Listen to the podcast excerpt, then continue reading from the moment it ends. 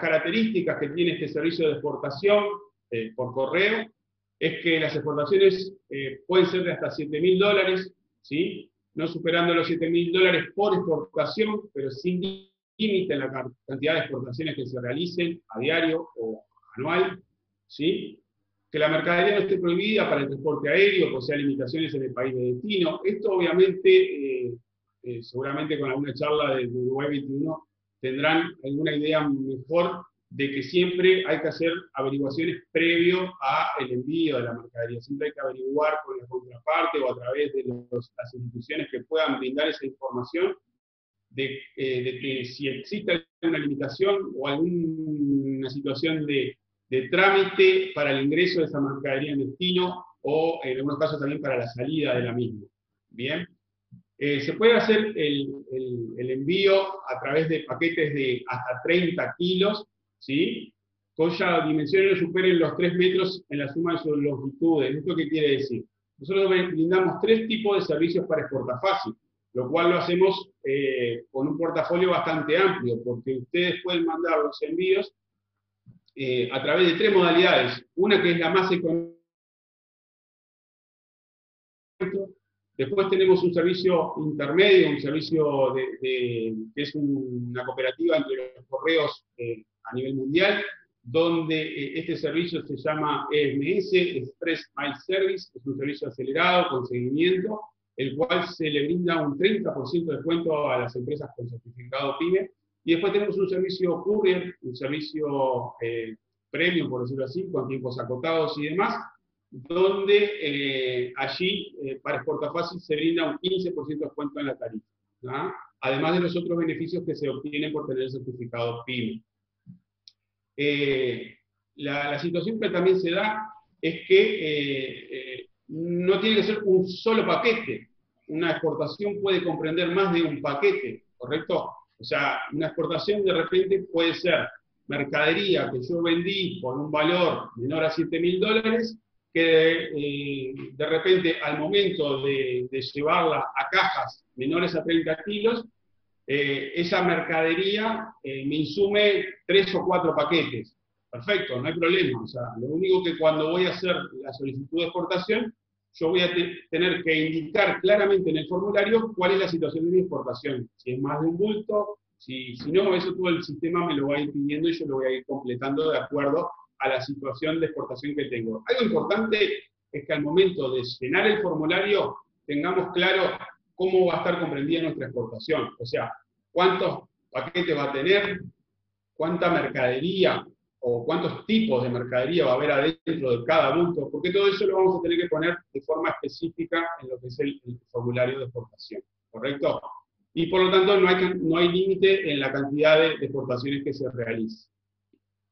Un poquito contarles cuáles son las instituciones a nivel eh, nacional que interactúan o participan del apoyo a, a Fácil. O sea, el Fácil, si bien es una herramienta que la brinda correo y, es un, servicio eh, que de 2009 nosotros venimos tratando de promocionar, hay otras instituciones que participan activamente del proceso de exportación y que también nos ayudan con la promoción. ¿sí? Allí eh, pueden encontrar lo que es la aduana, que es eh, un, órgano fundamental en esto, porque todas las exportaciones necesitan de la aduana para la salida de las mismas, el Ministerio de Economía y Finanzas, Uruguay 21, que claramente eh, siempre ha estado participando y es el tema de, su rol, el, tema de la promoción de las exportaciones y que ahora está jugando este papel fundamental haciendo cosas de este tipo, que, bueno, la verdad vienen bien para poder acercarnos a toda la gente que de repente no conoce mucho de estas herramientas y de esta forma, un ratito en la casa, puede acercarse rápidamente a un pantallazo general de todo lo que es la, información que está disponible. Bien.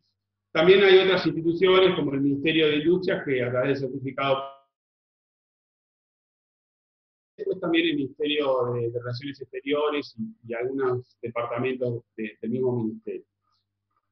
Eh, ¿Quiénes pueden usar el servicio? Un poquito esto es es lo que les comentaba. Eh, está pensado para, las personas eh, jurídicas, o sea, para las empresas, ¿sí? Que, eh, que, tengan el RUT, estén dentro de la categoría de micro, pequeña o mediana empresa, ¿sí? con beneficios especiales para las empresas que estén acreditadas por el servicio, por el certificado PYME a través del, Ministerio de, Industria del Departamento de Dinámica. ¿Cómo es exportar a través de Portafácil? Eh, básicamente son estas dos situaciones. El registro de usuario, como les comenté al principio, una vez que yo obtengo el certificado PYME, voy al sitio web de Portafácil, ¿sí? ya lo tengo el certificado PYME, me registro, como usuario, es completar un formulario de registro, que ese formulario que yo completo de registro, está bueno saberlo, eh, los datos que yo completo en ese formulario de registro son los datos que se van a utilizar como remitente de la exportación, ¿correcto? ¿Qué quiere decir? Que toda la documentación que luego de, solicitar la exportación se imprima y, acompañe a este paquete, los datos del registro van a ser los datos del remitente de esa exportación. Bien, una vez que estoy registrado con el certificado PYME, ya quedo habilitado automáticamente para hacer solicitudes de exportación. ¿sí? El sistema de Portafácil eh, en, la página web tiene un simulador que sin tener un usuario y una contraseña uno puede hacer simulaciones de prueba para ver cuál es la información que el formulario me pide, cuáles son las, situaciones donde me puedo trancar, qué dudas puedo tener y poder de alguna forma tratar de eh, evacuar todas las consultas posibles antes de hacer la exportación real, porque siempre, como saben, es importante tener todo, digamos, eh, averiguado o, tener todos los datos necesarios para cometer los menores errores posibles. La primera exportación, como digo yo, es la más difícil, porque es la que uno nunca hizo y eh, todo es nuevo, todo está aprendiendo. Pero después que hacen una solicitud de exportación completa, una exportación, completa, después además es, todo eh, igual, o sea, es todo mecánico, en el sentido de que llenar el formulario es mandar la documentación, ser aprobada y mandarla al local de correo para que eso viaje. No tiene más, más ciencia que eso. Eh, perdón, ahí, te, interrumpo, porque lo mismo comentábamos este, en la presentación de Buce de Tu Exporta, ¿no? Que la primer, para la primera vez es importante hacerlo con tiempo para evitar este, porque surgen cositas, que obviamente en algo que uno nunca hizo, surgen cositas, y hasta familiarizarse está bueno hacerlo con tiempo y, cualquier duda, contactarlos a ustedes antes, porque eso nos evita este, inconvenientes este, posteriores, ¿no? Sí, eh, o sea, eso por el lado de, lo que es el, tema de, hacer la exportación desde aquí, pero también hay que tener en cuenta lo que es el ingreso en destino, parte importante que muchas veces uno se olvida porque uno dice, me llamaron, me pidieron que, quieren mi, mercadería, mi producto, perfecto, se lo voy a mandar y hago los trámites, hago la, eh, solicitud de exportación, hago la exportación, pero no averigüé nada de lo que es el, ingreso en el país de destino y eh, después me encuentro con que eh, la exportación que yo le mandé superaba los límites para la posibilidad de ingreso del de mi cliente, eh, necesitaba ciertos eh, certificados o, ciertos trámites para el ingreso que no los previeron, son otros costos. O sea, toda esa situación evidentemente hay que tratar de evacuarla previo a hacer la exportación para, eh, digamos, que sea algo, algo sano y el aprendizaje sea positivo. Es un poco eso. Bien. Bien, ¿continúo? Perfecto. bueno, la solicitud de exportación es eso, completo el formulario, ¿sí? envío eh, copia de la factura, o sea, de la factura que voy a hacer de esa exportación, que la factura es algo que nosotros en Exportafácil, como, como les decía, como hace años que estamos, cuando nosotros lanzamos Exportafácil, eh, una de las figuras que nos, que nos costó mucho incorporar al sistema fue el monotributista. El monotributista es una figura, como muchos monotributistas que puedan estar conectados sabrán, es una figura que está eh, creada eh, jurídicamente para negocios fijos, ¿sí? de eh, locales de pequeño tamaño y generalmente atendidos por sus propios dueños o familiares cercanos. esa figura de, empresa, monotributista, no está pensada para la exportación. Entonces, ¿qué pasa? Al primer momento que el, primer, el primer uruguayo valiente monotributista se, decidió hacer la exportación, eh, se, pasó esta situación que, hablaba con Andrea, ¿no? no investigar un poquito esa situación, nos pasó de que esa empresa monotributista no estaba eh, calificada para exportar, ¿sí? no era una empresa habilitada para exportar por la normativa, y aduana no lo tenía dentro de las empresas exportadoras, o sea, habilitadas para exportar. Eh, tuvimos que eh, hacer todo un trámite eh, a través de, las instituciones del gobierno donde pudimos habilitar que el monotributista, por ejemplo, para exportar fácil, al momento de solicitar el certificado PYME se hiciera un trámite adicional que lo incluía dentro de la lista de empresas exportadoras y a partir de ahí los monotributistas pudieron empezar a exportar por el correo.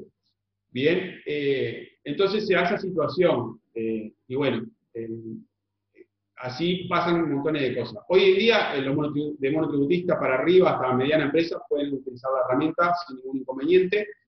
Eh, hacen el formulario de exportación, mandan copia de la factura. La factura lo que les estaba diciendo era un poco de que, como en ese momento tampoco había eh, exportaciones por correo, eh, otra situación que se daba era que las empresas exportadoras tenían facturas para exportación y facturas para trabajar acá a medio local.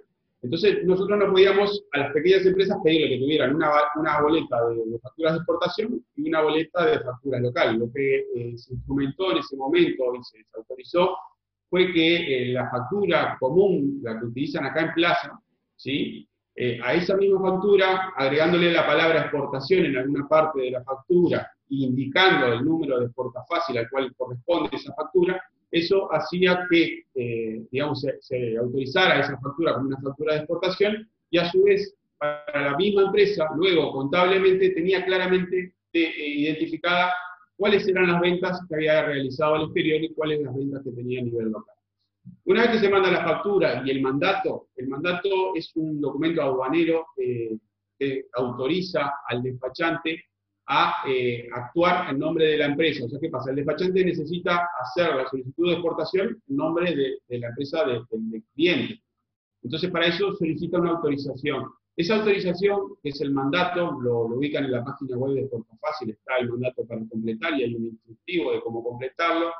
Eh, se puede utilizar de tres formas. Se puede utilizar por una única exportación, donde cada vez que hago una exportación tengo que hacer un mandato y enviarlo al despachante autorizando ese trámite. Lo puedo hacer por un tiempo eh, definido en días, o sea, por 160 días, 180, eh, lo, que, lo que me parezca, y por ese tiempo no tengo que mandar nuevamente ese documento al despachante, por ese, por ese tiempo él va a tener esa autorización vigente, y también lo puedo hacer por tiempo indefinido, donde lo hago en la primera exportación, lo envío al despachante y después el despachante actúa indefinidamente eh, el nombre de la empresa cuando la empresa lo solicite y cuando la empresa quiera no lo utilice más, pues suele pedir la, baja de ese documento y, listo. Eh, después que está hecho eso, o sea que se manda esa documentación, el despachante tiene de 24 a 48 horas hábiles para hacer lo que es el DUA, el documento único aduanero. Generalmente esto eh, queda en el día hecho dentro de las 24 horas, a veces se da la situación de fin de semana, día feriado, que puede pasar, pero básicamente generalmente queda eh, en el día o al día siguiente. Eh, una vez que tengo esa aprobación, que recibo esa aprobación, ya puedo ir al local de correo, ¿sí? Con él o los paquetes, ¿sí? Y eh, la documentación que le mandé al despachante, que va a ser la factura y el mandato, si, si es que, si es la primera vez que lo estoy mandando y no lo hice por tiempo indefinido. Si lo hice por tiempo indefinido, lo mando la primera vez y después solo llevo el paquete y la factura. Algo importante en el tema de, la identificación de los paquetes que siempre tratamos de recalcar. Por correo siempre los paquetes tienen que tener los datos de lo que es el remitente y destinatario en la cubierta del envío, ¿correcto? Eh, ¿Esto qué quiere decir? Los paquetes tienen que estar identificados. Más allá de que se va a imprimir en el local de correo una guía con todos los datos de la exportación, datos de remitente, datos de destinatario y demás, y eso se va a adosar al paquete en un sobre, ¿sí? esa documentación tanto los despachantes como los agentes aduaneros y los agentes de carga pueden necesitar retirar del envío y si el envío no tiene los datos de identificación, a veces entre cierta cantidad de envíos que, o mucha cantidad de envíos que, se maneja, eh, eso se hace eh, que ese envío quede eh, sin poder identificarse. Por eso es importante, datos de remitente y datos de, destinatario en cubierta del envío, también sugerimos indicar el número de fácil a cual corresponde ese paquete. Dani, perdón, Dani, te, hago una, pregunta. Este, mm, Acá nos pregunta Jessica, eh, que, Jessica, si querés puedes habilitar el micrófono y, hablar tú, ¿eh? Pero ella nos dice, bueno, este, ¿cómo hace para exportar el monotributista si por reglamentación un monotributo no puede facturar a empresas? Y comenta, supongo que al exportar le vendo a una empresa y no a un consumidor final.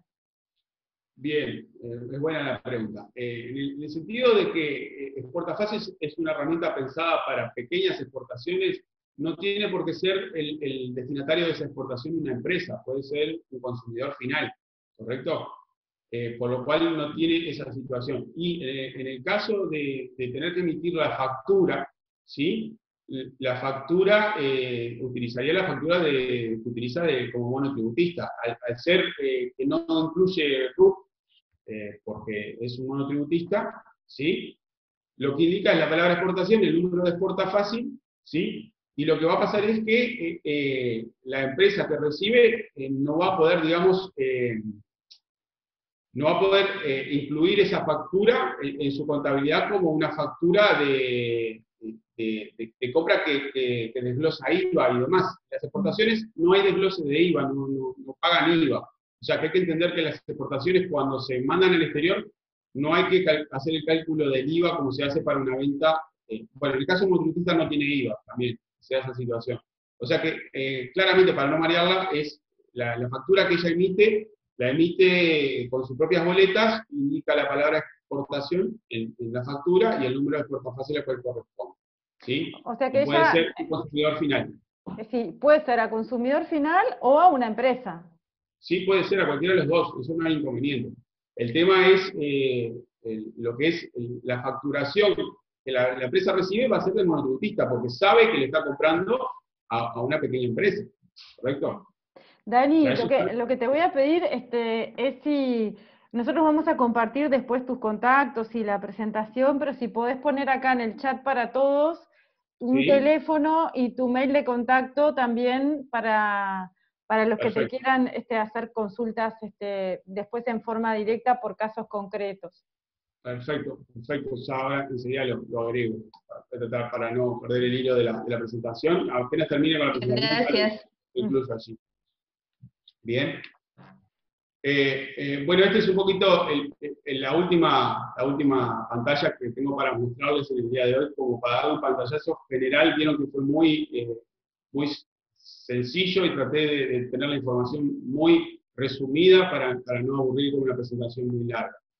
Este cuadro comparativo da las opciones de los servicios que tenemos. Algo les comenté al principio, nosotros tenemos tres servicios, ¿sí? el servicio Expreso Internacional, que es el servicio Courier, el servicio EMS, que es un servicio intermedio, que es un servicio acelerado entre los correos, donde hay un, un acuerdo de cooperación entre los correos, y el servicio tradicional de encomiendas. ¿sí?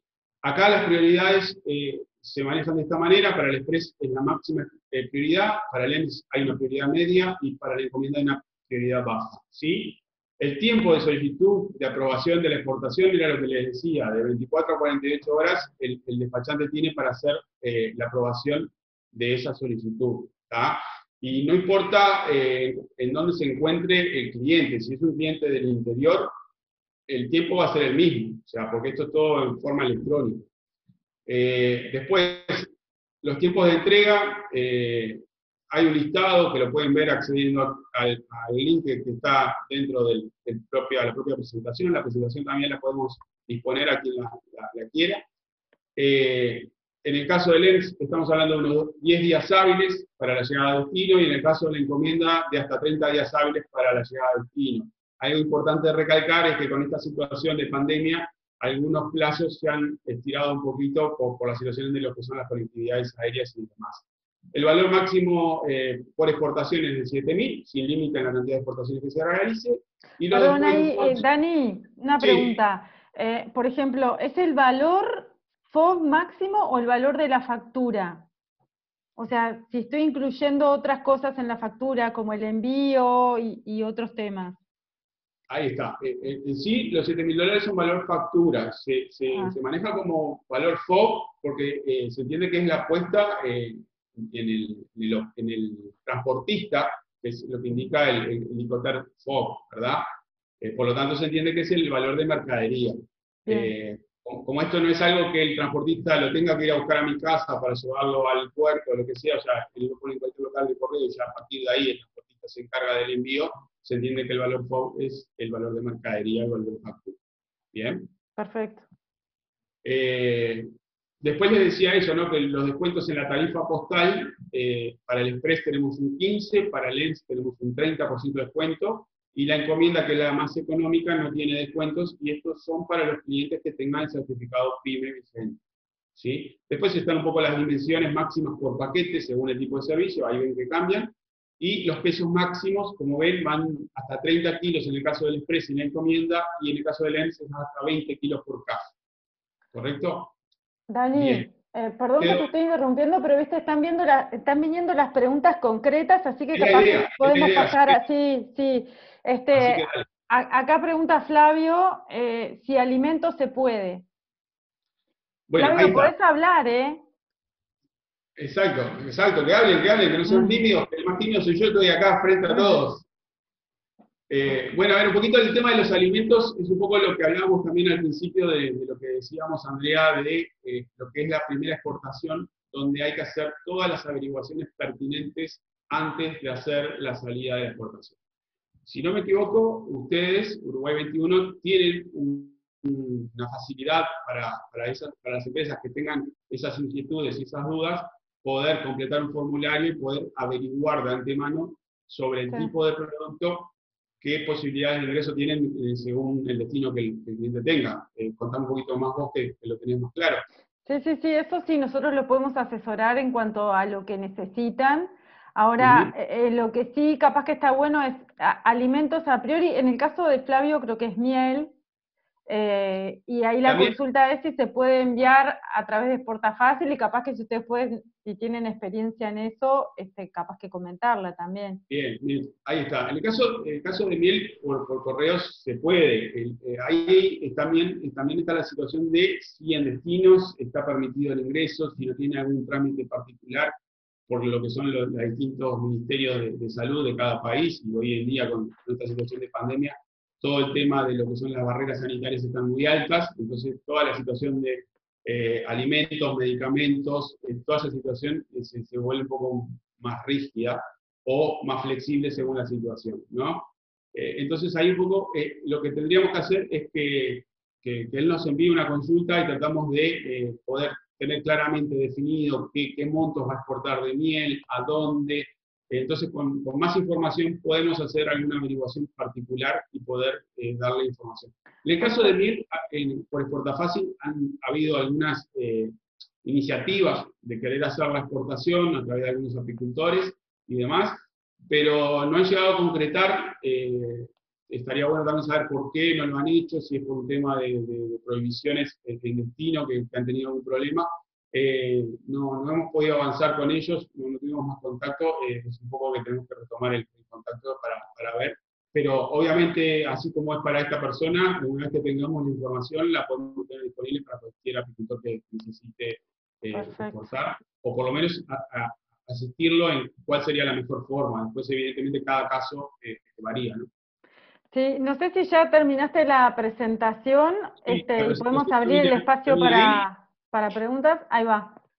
Ahí te dejo el, correo electrónico donde podemos responder consultas y nuestro 0800 08 para lo que son, eh, eh, digamos, básicamente las condiciones del servicio y demás.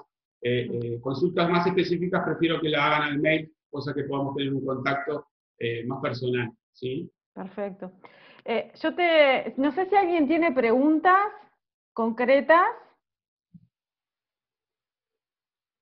que quieran intervenir, más allá de estas intervenciones que hubo.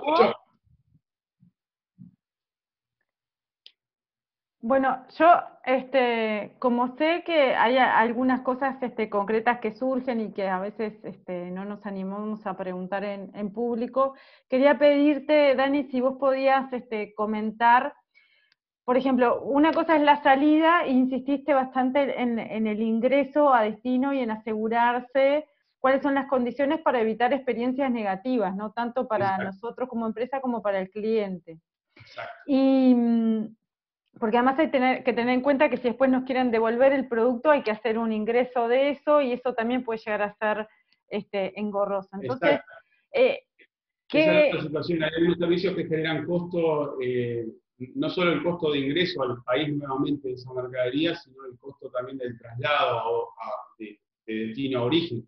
Eh, por correo, lo que son otros servicios tradicionales, generalmente, cuando el envío no se puede entregar en destino, eh, generalmente vuelve sin costo de flete hacia origen con una devolución al destinatario, lo que sí después hay que ver el tema del ingreso de esa mercadería que puede ser pasible de un, trámite de importación.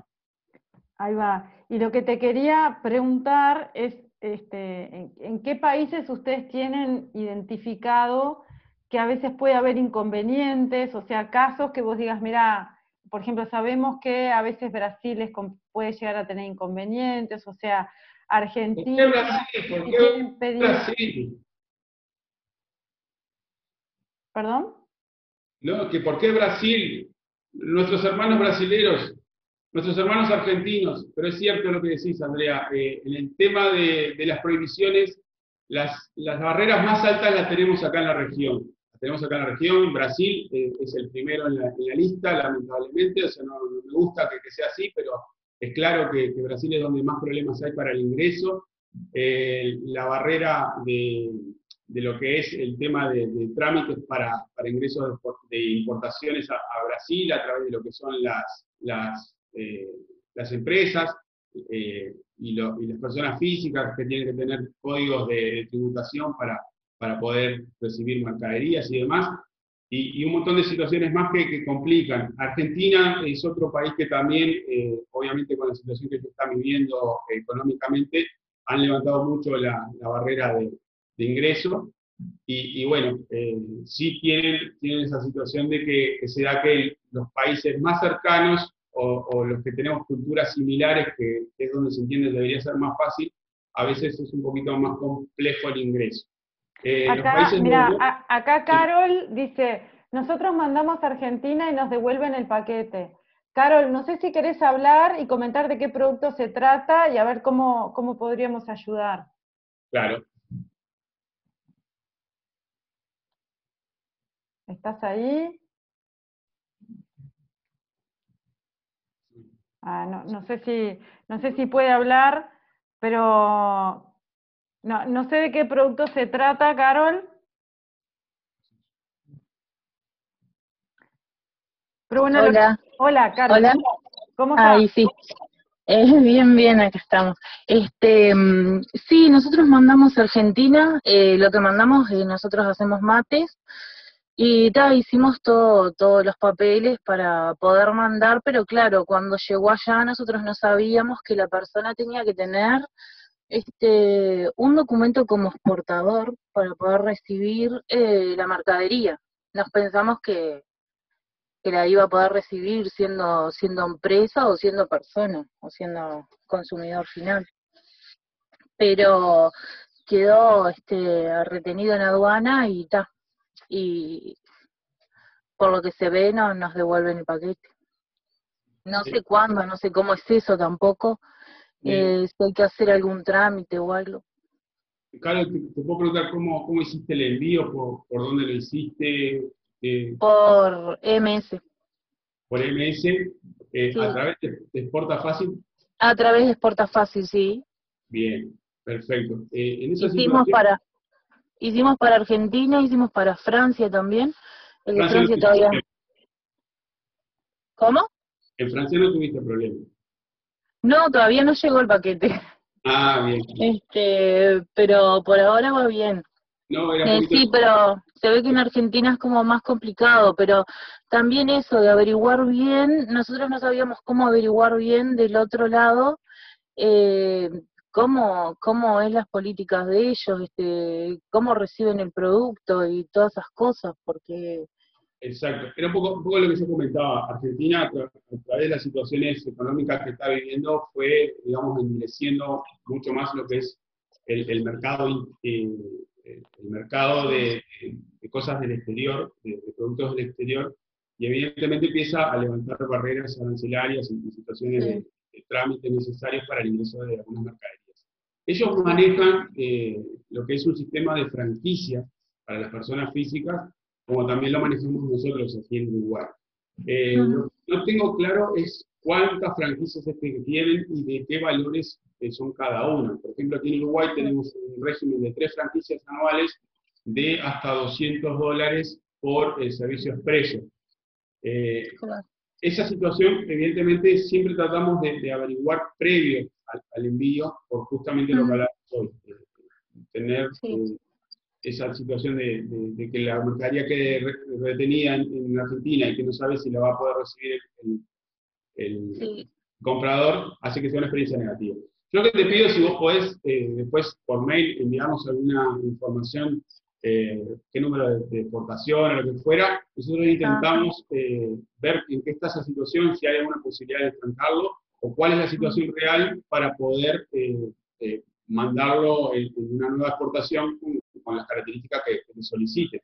El envío se puede por MS y no se pueda, en, si en el caso que no se pueda entregar en Argentina, va a ser devuelto a Uruguay, eh, costo. Eso, eso, eso por, por ese lado creo que es positivo.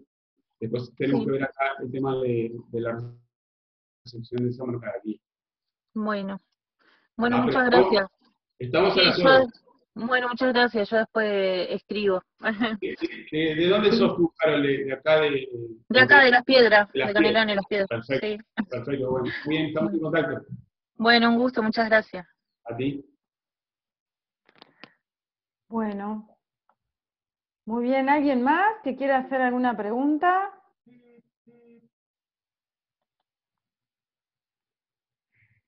Hola, em, yo quería preguntar entonces que no me quedó del todo claro o aclarar el tema de con monotributo, si se, si se puede exportar, digamos, es posible. Sí, correcto. Eh, como yo te decía, la, figura del monotributista, cuando se, se pensó, cuando se reglamentó, cuando se aprobó, no estaba pensado para que fuera, eh, digamos, una empresa exportadora, estaba pensado para que fuera una empresa de, un comercio ambulante, de, un comercio chico, de, atendido por sus propios dueños, familiares y demás, y nunca se pensó en la exportación. Al momento que nosotros con Exportafácil empezamos a, digamos, a llevar eh, la posibilidad de que esas empresas pudieran eh, colocar sus productos en el exterior, fue uno de los, de los digamos, eh, problemas que tuvimos que eh, no estaba previsto que el monotributista exportara. A partir de allí, eh, a través de, distintas tramitaciones que hicimos y demás, logramos que incluyendo un trámite en el momento de la solicitud del certificado PYME, o sea, hoy, hoy, hoy en día, si tú solicitas el, certificado PYME, ya se hace un trámite adicional que si sos monotributista se te incluye dentro de la lista de empresas exportadoras de la aduana para que al momento de hacer la exportación, la aduana eh, entienda que tú estás en ese listado de, empresas habilitadas y te permita hacer la exportación como cualquier otro. No tenés inconveniente. Ok, y otra consulta, eh, ¿cuál sería el mínimo, digamos, está pensado para, eh, digamos, para ventas e-commerce uno a uno también?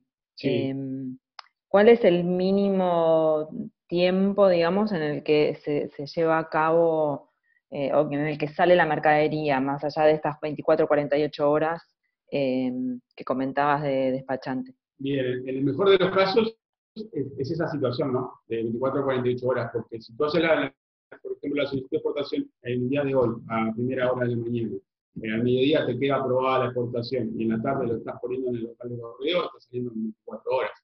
Eh, esa es la situación digamos, más, eh, más linda que, podríamos tener. Eh, la situación real es que en la primera exportación eso no sucede, porque hay muchas dudas, consultas, eh, situaciones que, de repente no tenés prevista y que, hay que averiguar, y eso demanda su, tiempo, pero una vez que tú ya tenés claro el mecanismo, saber cuál es la información que vas a necesitar y, que eso se, se haga, más o menos es, en esa situación. Y después tenés que calcular lo que son los, los plazos de entrega según el servicio que elijas.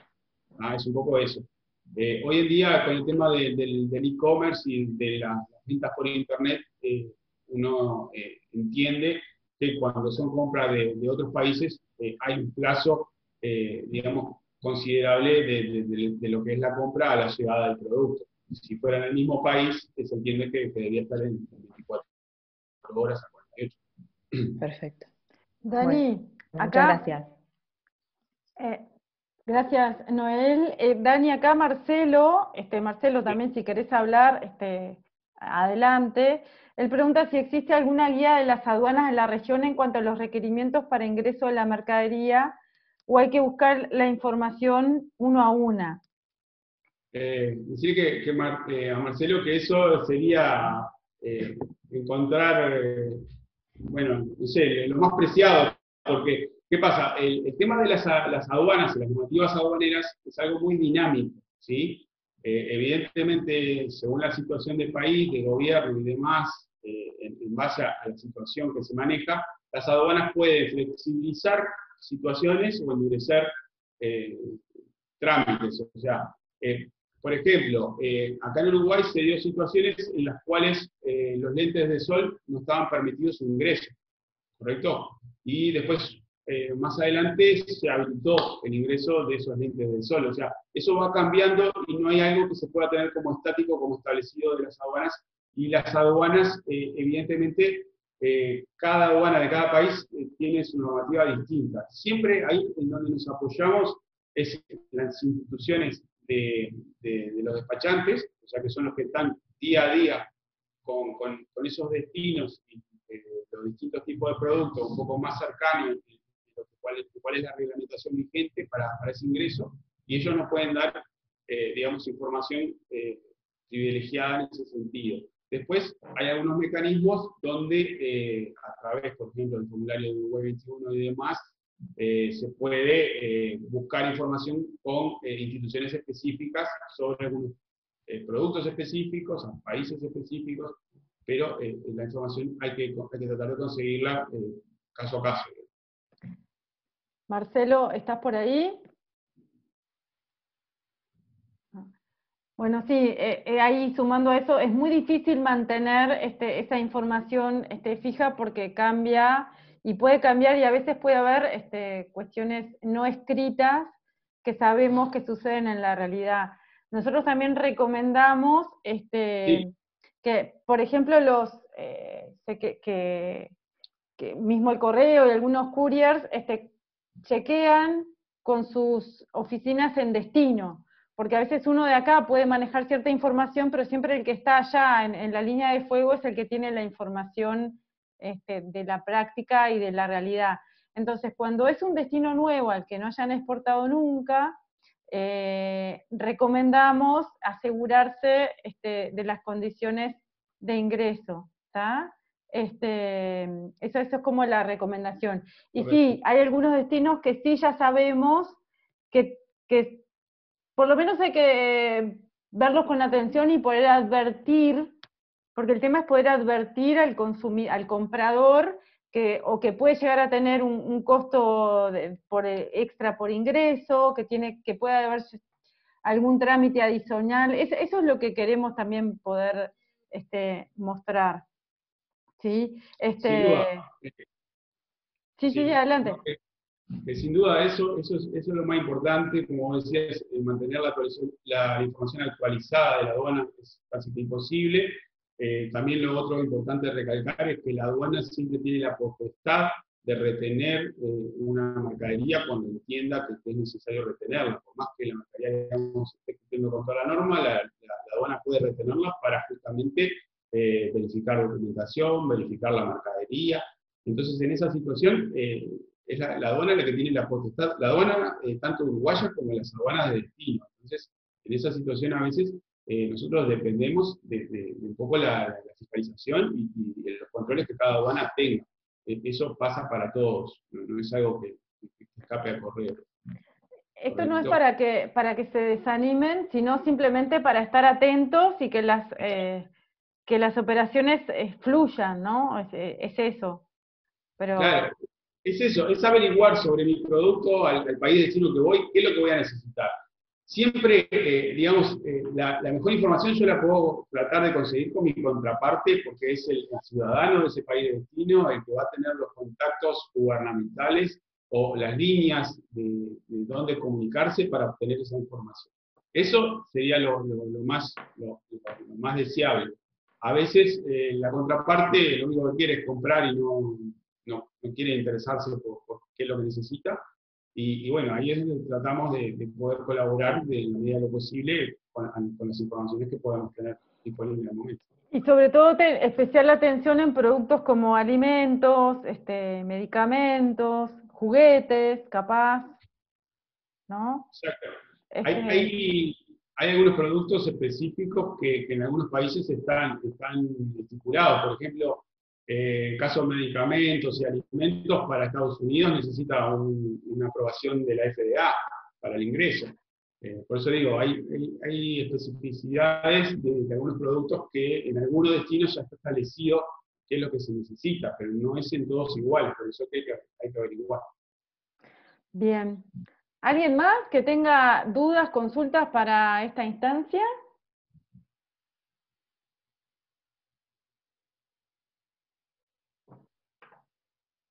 Parece que no. Estamos tímidos. Estamos tímidos. Este, Dani, eh, por nuestra parte, agradecerte. Este, muchísimas gracias, súper valiosa la información. Gracias a, todos los participantes. Eh, la